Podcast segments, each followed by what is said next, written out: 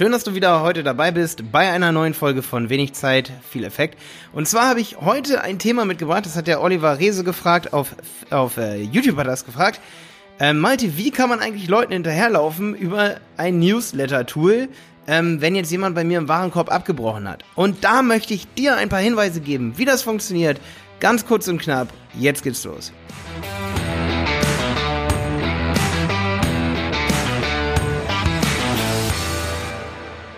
Ja, ganz kurz. Das Ganze heißt Remarketing, Retargeting. Ist eigentlich synonym zueinander. Und das bedeutet, wenn jemand in deinen Warenkorb geht, kannst du demjenigen über Push-Nachrichten dranbleiben, sozusagen, wenn derjenige deine Cookies akzeptiert hat. Darüber mache ich übrigens noch eine Podcast-Episode. Und zwar ähm, ethisch-moralische ähm, Nachteile der EODSGVO. Ähm, beziehungsweise wirtschaftliche Nachteile. Das wird wahrscheinlich meine nächste Episode. Freu dich drauf. Aber heute für Oliver. Wie, wie funktioniert das eigentlich? Und da kommt es natürlich immer auf dein Newsletter-Tool an. Also es gibt ein ganz einfaches Newsletter-Tool, das benutze ich wahrscheinlich genau deswegen, aber vor allen Dingen, weil es eine Anbindung zu Digistore 24 hat, gebe ich ganz ehrlich zu. Aber es funktioniert folgendermaßen. Jemand trägt sich ein für einen Newsletter und der Newsletter-Dienst, ja, der kennt denjenigen, der, der weiß, wenn der zum Beispiel ähm, über einen Browser eine E-Mail öffnet und so weiter, der weiß ungefähr, wer das ist durch Tracking-Maßnahmen, ja. Ähm, und das Ding ist, wenn du jetzt einen Warenkorb hast und da geht jemand rein in den Warenkorb und der Newsletter-Anbieter kennt denjenigen, dann kann der Newsletter-Anbieter ja, sobald du ihm signalisierst, hey, Kunde XY, Kunde, Kunde Meier, ist gerade in meinem Warenkorb und dann sagst du sozusagen über eine Schnittstelle zu deinem Newsletter-Anbieter, kennst du den, ist der in meiner Liste, dieser Typ. Und das geht meistens über Cookies, weil im Browser sozusagen für den Kunden, Kunde Max Meyer ist ein Cookie gespeichert, da ist eine ID drin, wie ein Passwort.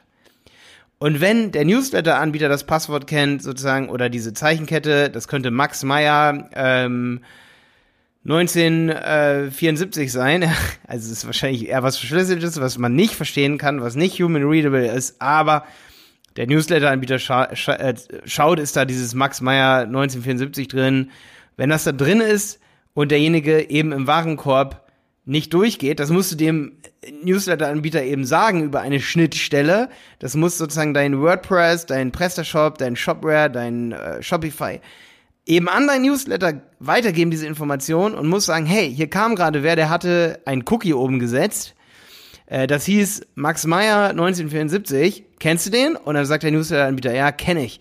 Und dann sagst du, gibst du die Information, wie er sich auf der Website verhalten hat und sagst, Max Meyer 1974 hat übrigens meinen Warenkorb äh, abgebrochen. Bitte schick ihm eine E-Mail, wenn er bei mir im Verteiler ist.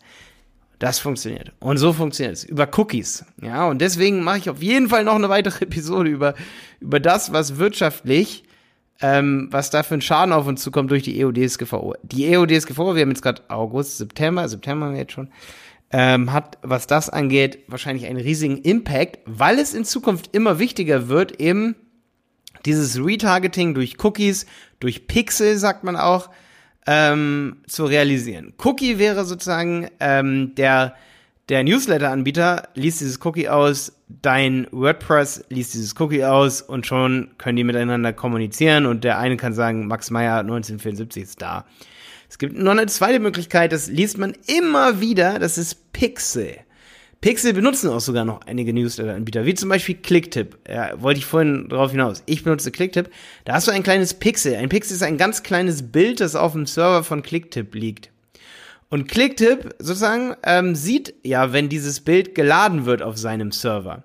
Bedeutet, wenn du dieses Bild mit dieser URL clicktip.com slash pixel ähm, ID 1974 558, wie auch immer, irgendeine ID.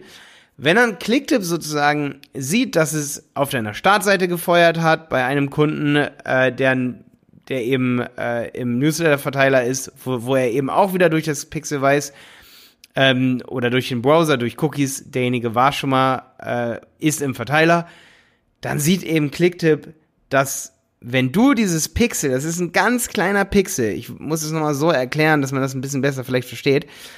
Äh, früher, inzwischen sieht man dieses Pixel nicht, aber das Pixel ist ein ein Pixel großes Bildchen, das du auf deine Website tust, aber wenn jemand deine Website lädt, dann wird dieses Pixel sozusagen vom Clicktip-Server geladen und an diesen Server-Logs sieht Clicktip oder Newsletter to go oder wer auch immer, ähm, ey, von meinem Server wurde gerade ein Pixel geladen. Ja, es ist eine hochtechnische Sache.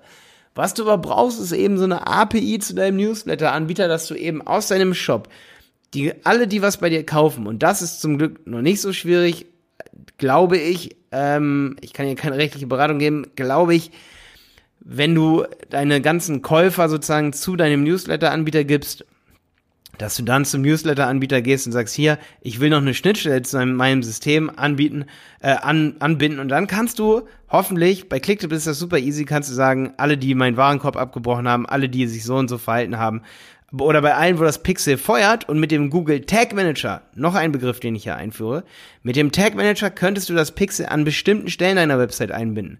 Wenn du zum Beispiel alle, die deinen Warenkorb abbrechen oder eben nicht ähm, eine bestimmte Seite besuchen, die bekommen das Pixel, äh, dann kannst du sozusagen was zuschicken. Okay, das war gerade ein bisschen umgekehrt falsch gesagt, aber du kannst sozusagen nur bestimmte Leute pixeln. Zum Beispiel Leute, die was bei dir gekauft haben, kannst du pixeln, indem du auf deiner Order Received Seite ein Pixel einfügst. Und wenn dieses Pixel gefeuert wird, dann schickst du eine Woche später nochmal einen Reminder, hey, willst du das Produkt nochmal kaufen? Das ergibt natürlich, oder einen Monat später, das ergibt natürlich bei T Sinn. Aber deswegen bekommst du zum Beispiel, ähm, bekommst du Werbung ausgespielt wegen dieser Cookies, das sind diese kleinen Informationen im Browser, ähm, die sind da, damit Retargeting funktioniert. Du gehst auf irgendein Produkt von Amazon, Amazon schickt dir ein Newsletter zu. Warum? Amazon erkennt dich, kennt deine User-ID ähm, und kennt natürlich auch deine E-Mail-Adresse, weiß, auf welche Unterseite du von Amazon gehst und schickt dir dann Informationen nochmal zu. Und das kannst du aber genauso machen. Also das kann nicht nur Amazon, das kann jeder eigentlich machen. Und deswegen Pixel und Cookies sind unglaublich wichtig. Nochmal zur Wiederholung. Pixel ist ein ganz kleines Bildchen auf dem Anbieter, der sozusagen dafür zuständig ist, dass die Werbung ausgespielt wird, also der Newsletter-Anbieter, der wissen will, ähm, soll ich jetzt eine E-Mail rausschicken und du sagst über das Pixel sozusagen immer, wenn es gefeuert wird, schick eine E-Mail an den raus, wenn du denjenigen schon kennst in deinem System. Ähm, und bei Cookies ist es halt so, wenn derjenige auf eine bestimmte Seite geht, eine bestimmte Dauer auf einer Seite ist, das lässt sich auch durch den Google Tag Manager einstellen, dann kannst du sozusagen demjenigen äh, in bestimmten Netzwerken, zum Beispiel auch auf, äh, zum Beispiel im Google Display Netzwerk, kannst du denen noch Werbung zeigen oder eine Remarketing List for Search Ads, also RLSA machen. Bedeutet, wenn jemand irgendwas sucht und googelt, dann weiß Google über das Cookie in deinem Browser, über diese Kennung, dass derjenige schon mal auf deiner Website war und dann kann eine andere Anzeige ausgespielt werden, wenn du das so festlegst, wie zum Beispiel Willkommen zurück auf unserer Website. Ähm, wir haben heute ein besonderes Angebot für Bestandskunden. Und das ist eben Pixeling beziehungsweise ähm, Cookies setzen, das bedeutet das. Und ich werde auf jeden Fall noch eine Episode hochladen, warum eben die EODSGVO und Datenschutzprobleme für unsere gesamte Wirtschaft, das wird dann eher eine philosophischere Folge wieder, extrem haarsträubende Auswirkungen haben kann. Bis dann, dein Malte.